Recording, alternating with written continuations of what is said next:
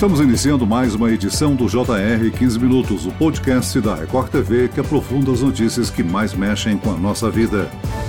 O Brasil iniciou a campanha de vacinação contra o coronavírus no dia 17 de janeiro. Um mês depois, muitas cidades e capitais, como Rio de Janeiro, Salvador, suspenderam as aplicações por falta de doses. Qual o prejuízo dessa interrupção? Esse avanço de forma desigual prejudica o sucesso da campanha e compromete a imunização da população. Sobre esse assunto, eu converso agora com o microbiologista do Instituto Questão de Ciência, Luiz Almeida. Bem-vindo, Luiz. Olá, Celso, mais uma vez, muito obrigado pelo convite, é um prazer conversar com vocês. E quem nos acompanha nessa entrevista é o repórter da Record TV, Luiz Carlos Azenha. Olá, Azenha. Oi, Celso. Prazer estar aqui novamente no podcast. Olha, a situação difícil, né? Quando começou essa campanha, eu acho que vocês concordam que todos ficamos aliviados, né? Passo importante, Agora, o que me preocupa, Celso, Luiz, é que pouco mais de um mês depois, nós temos 5 milhões de vacinados, né? Quer dizer, dependemos de uma farmacêutica, dependemos do IFA, né, da matéria-prima que vem de fora. Então, o que eu queria saber do Luiz é Estamos atrasados, ô Luiz, na campanha em relação ao resto do mundo? Olha, Zenha, nos países que estão mais vacinando, realmente a gente está muito atrás ainda, e principalmente comparando com o nosso próprio Brasil, na verdade. A gente está muito aquém do que a gente é capaz de fazer e do que a gente, inclusive, já fez na campanha de vacinação da gripe do ano passado. Então, a gente já estava no meio de uma pandemia, a gente já estava fazendo um sistema de drive-thru, com todas essas medidas de distanciamento, tentando não aglomerar, e a gente estava vacinando, em média, mais de 500 mil pessoas por dia, chegando a um pico de vacinar mais de um milhão de pessoas por dia. Aqui o que a gente está vendo agora, que já passaram ali, vai, uns 20 dias, por dia a gente estava vacinando 200, 230, 250 mil pessoas por dia. Parece que é muito, né? Dois maracanãs inteiro aí, mas está muito aquém do que a gente pode fazer. E se continuar nesse ritmo aí, lamentavelmente a gente vai demorar uns 4 anos, 5 anos para vacinar todo mundo que pode se vacinar. Mesmo agora, só os maiores de 18 anos. Então a gente precisa acelerar e acelerar o quanto antes para cobrir todo esse pessoal aí, esse continente que a gente tem, que a gente chama de país. O Azenha destacou aí o que sentimos com o início da vacinação, mas e agora qual é o prejuízo dessas paralisações pontuais para o andamento de toda a campanha, Luiz? É, Celso, o que a gente vê agora é que o pessoal tá realmente está segurando as vacinas, porque a gente precisa lembrar que todas as vacinas que estão aqui no Brasil são aquelas que precisam de duas doses. Então, as doses estão garantidas para esse pessoal que já se vacinou, mas aí a gente tem que esperar aquele mínimo de dias, dependendo da vacina que você tomou na primeira dose, pode ser de 28, um pouco mais, um, um pouco mais de um mês. Então isso daí está garantido. Mas o problema é que a gente não vai começar a aplicar a primeira dose em outros grupos prioritários. Então a gente começou ali com o pessoal da linha de frente, que também está uma bagunça, quem que é linha de frente, né? As cidades não estão muito bem planejadas para definir o que, que é linha de frente, quem que é profissional que está realmente trabalhando de saúde. E aí a gente começou com mais idosos idosos com 90, veio diminuindo 89, 88, 85 e parou aí. Para a gente ter uma ideia, quando a gente tem a disponibilidade das doses, como foi no caso da vacinação da gripe, a gente já começa com um crivo de vacinar maiores de 60 anos. Então já pega muita gente. Aqui a gente tinha essa previsão de começar mais devagar, mas não era previsível parar no meio do caminho depois que já começou. E isso é um absurdo. A gente está fazendo isso por conta da falta de negociação de doses doses para cá para o Brasil e porque realmente a gente só apostou em duas vacinas, ainda em uma que do Butantan foi um esforço maior ainda do governo do estado de São Paulo, depois para fornecer também para o governo federal, e a gente só negociou oficialmente com a Fiocruz AstraZeneca. Isso é lamentável pelo tanto de vacina que a gente tem aí no menu. Tem Pfizer, tem agora da Johnson, que é uma dose só, e poderia estar tá aqui para cá ajudar muito nesse sentido de acelerar a vacinação. Então é isso, a gente vai, cada vez que dá um atraso desse, a gente joga mais para frente ainda a previsão de quando a gente vai conseguir terminar a vacinação aqui no Brasil. Na quarta-feira, os governadores se reuniram reuniram com o ministro da Saúde. Eduardo Pazuello afirmou que 230 milhões de doses serão entregues até o final de julho para todos os estados. Isso seria o suficiente para garantir a imunização de quase metade da população, Luiz? O que, está acontecendo agora? É uma falta de organização? Então, o que está faltando realmente é essa falta de organização, de gente competente liderando o Plano Nacional de Imunização, para inclusive priorizar para onde que vai essas poucas doses que a gente tem. A gente fica feliz de ver meu avô foi vacinado ontem, então a gente fica muito feliz, mas eu estou numa cidade do interior, até com poucos casos aqui no interior de São Paulo. Então, já que a gente tinha poucas doses, talvez fosse melhor priorizar cidades que têm muitos casos. Já que a gente não tinha muita previsão de chegada de doses com fluxo contínuo, seria melhor concentrar essas doses e tentar resolver o problema em alguns lugares. Também não foi pensado isso, foi distribuído com bandeirinha em cima do, dos frascos ali, da, dos lotes, né, para distribuir para todos os estados. É legal, é bonito, mas tem que tomar decisões mais assertivas quanto a isso. E o próprio Pazuello, né, ele prometeu uma coisa que, pelo menos agora ele prometeu alguma coisa, né? Acho que nessa reunião com os governadores, eles até cobraram isso, porque antes eles nem tinham o que cobrar, porque não tinham um plano. Agora tem. O Pazuello deu alguns números e agora é isso que a gente precisa cobrar, é isso que os governadores vão cobrar dele para vacinar todo mundo em um ano, como disse o próprio general. Ô Luiz, você falou de uma profissional que foi demitida, você poderia dar o nome dela? E aí eu já vou completar com outra pergunta. A gente tem um grupo que tomou a primeira dose. Esse grupo pode ficar sem a segunda dose por mais tempo do que o previsto ou não? Ou aí perde a vacina? É, esse grupo que já recebeu a primeira dose, eles têm as doses garantidas já. Não é que a gente acabou os estoques aqui, é que acabou pra, com a reserva dessas para a segunda dose. Então o pessoal que já recebeu vai sim receber a segunda dose sem problema nenhum. Claro, a gente espera que não passe muito do prazo, não tem problema passar alguns dias do prazo, é que a gente não sabe o que acontece. Você não vai perder, mas também a gente não sabe a proteção que uma única dose de qualquer uma das vacinas vai te dar. A da Fiocruz a gente viu que pode ser prolongada por até três meses e tudo bem. A do Butantan não. A do Butantan é 28 dias. Depois disso a gente não sabe o que acontece. Não é que perde a validade, mas por enquanto a gente precisaria saber. E a profissional que estava à frente do Plano Nacional de Imunização, que fazia um excelente trabalho, é a Carla Domingues. Ela está todo dia sempre falando que as decisões não estão sendo muito certas, e ela saiu por um motivo, quando teve a transição do governo, começou a militarizar muito ali dentro, e ela não estava de acordo com algumas das diretrizes que estavam tomando. Ela já tinha idade suficiente de trabalho para se aposentar, e ela falou, olha, não estou conseguindo mais contribuir com a minha capacidade aqui dentro. Então ela resolveu deixar o cargo.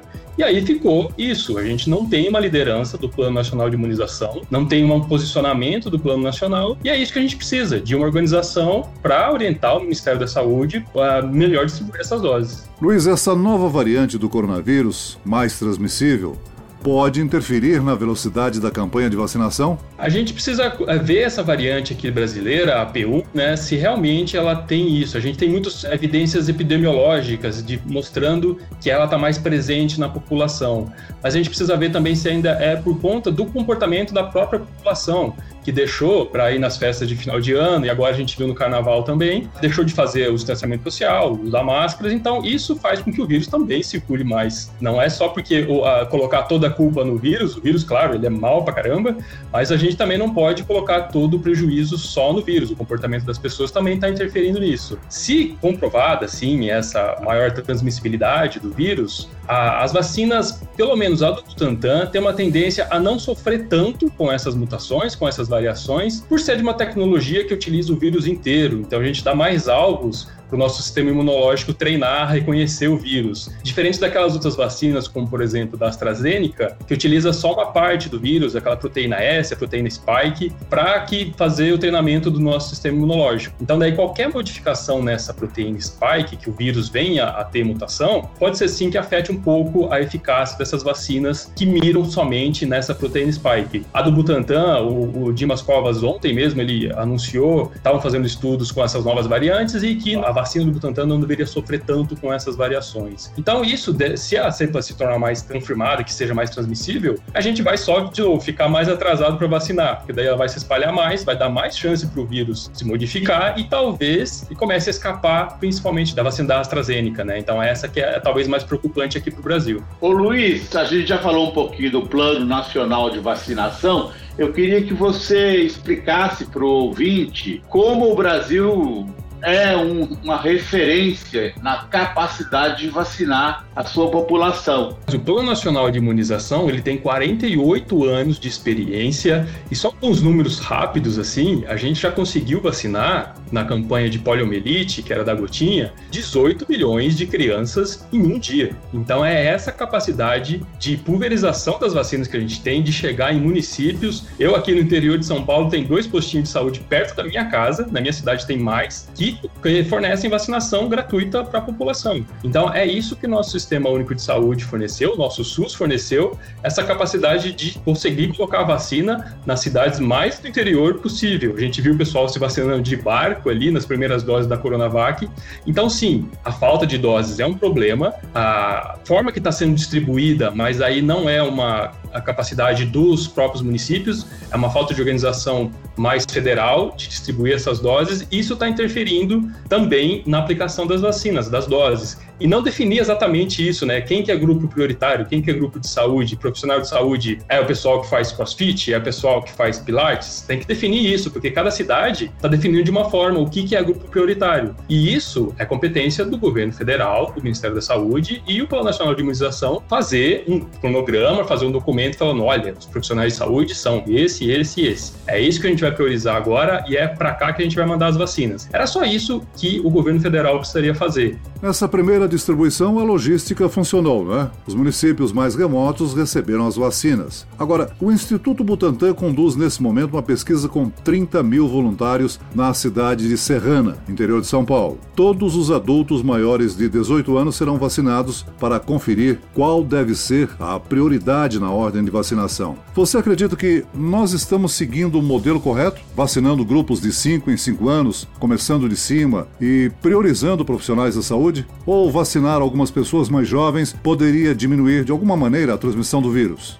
Pelo tanto de doses que a gente tinha, o mais correto seria mirar em cidades, em estados que estão mais sofrendo agora com a pandemia para evitar, inclusive, que tenha mais circulação do vírus, para evitar que tenha mais mutações do vírus. Se a gente tinha, ah, beleza, 10 milhões de doses, nossa, vamos levar para Manaus, vacinar o pessoal de lá que realmente está sofrendo. É isso que poderia ter sido feito, ter pensado ah, em não fazer esse populismo de distribuir vacina, poucas vacinas, para um monte de município. Porque é, vacinação não é ganho pessoal é sempre pensando na população. Então é para isso que a gente teria que ter organizado melhor essa distribuição da vacina, para realmente ver uma efetividade das vacinas, que é o que eles querem ver, inclusive nessa cidade do interior aqui de São Paulo, de Serrana. Eles vão testar isso para ver a, efetividade da vacina, que é diferente da eficácia. A efetividade é você mudar o cenário real do mundo que está agora, é o mundo de pandemia. Então eles querem ver se numa cidade de 30 mil habitantes a vacina diminui o número de pessoas internadas, que é o que a gente já sabe que a vacina faz, e ainda mais, eles querem testar se a vacina do Butantan impede também a transmissão do vírus. Isso é uma coisa legal de se falar, porque isso a gente não sabe ainda. Todos os estudos para todas as vacinas até agora foram feitos para um único objetivo: diminuir casos de doença Covid-19.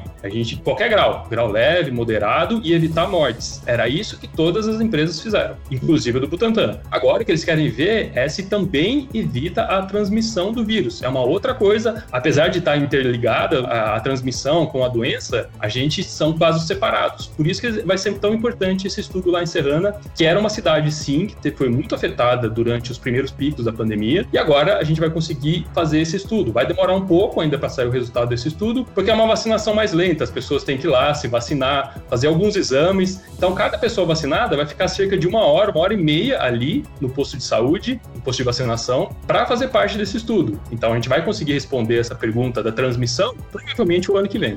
Azenha Luiz, uma boa notícia que a gente teve recentemente é que o Butantan, além de ampliar as instalações, está dobrando o número de profissionais para a produção da Coronavac e antecipando em um mês um determinado lote de vacinas para a campanha. Boa notícia, hein? A produção do Butantan, sim, é essa de um milhão de doses por dia. A previsão também é aumentar essa produção e fazer uma fábrica 100% nacional, que por enquanto o que a gente está fazendo é importar aquele IFA e trazer para cá e depois engarrafar com os outros componentes da vacina. Ah, o que o Butantan quer fazer é ter uma fábrica 100% nacional para não precisar ficar dependendo dessa importação do IFA, né? Então isso vai acelerar muito a nossa produção, a nossa distribuição de vacinas, desde que a negociação com o governo federal também ocorra de maneira mais acelerada, mais pronta, mais ativa. Então é isso que a gente está dependendo do Butantan. É, é, a vacina que vai ser aqui do Brasil, a que vai conseguir realmente dar conta da distribuição. Ela é uma ótima vacina em relação a essas variantes que estão surgindo. Então a gente teria que colocar um esforço maior, sim, nessa vacina do Butantan, que é uma tecnologia super segura que a gente domina há tanto tempo. Não que as outras não sejam tão seguras quanto, mas é uma vacina que é tem a cara do Brasil ali, já tem o Butantan fazendo um esforço gigantesco. Muito bem, vale lembrar que com vacina ou sem vacina, os cuidados com a higiene devem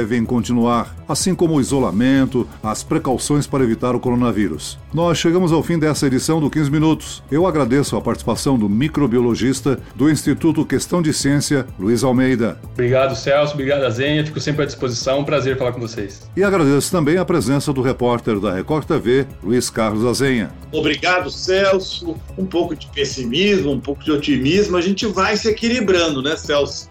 Nessa montanha russa.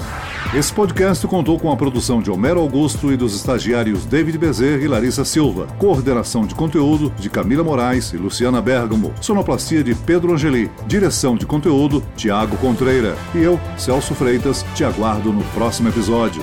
Até lá!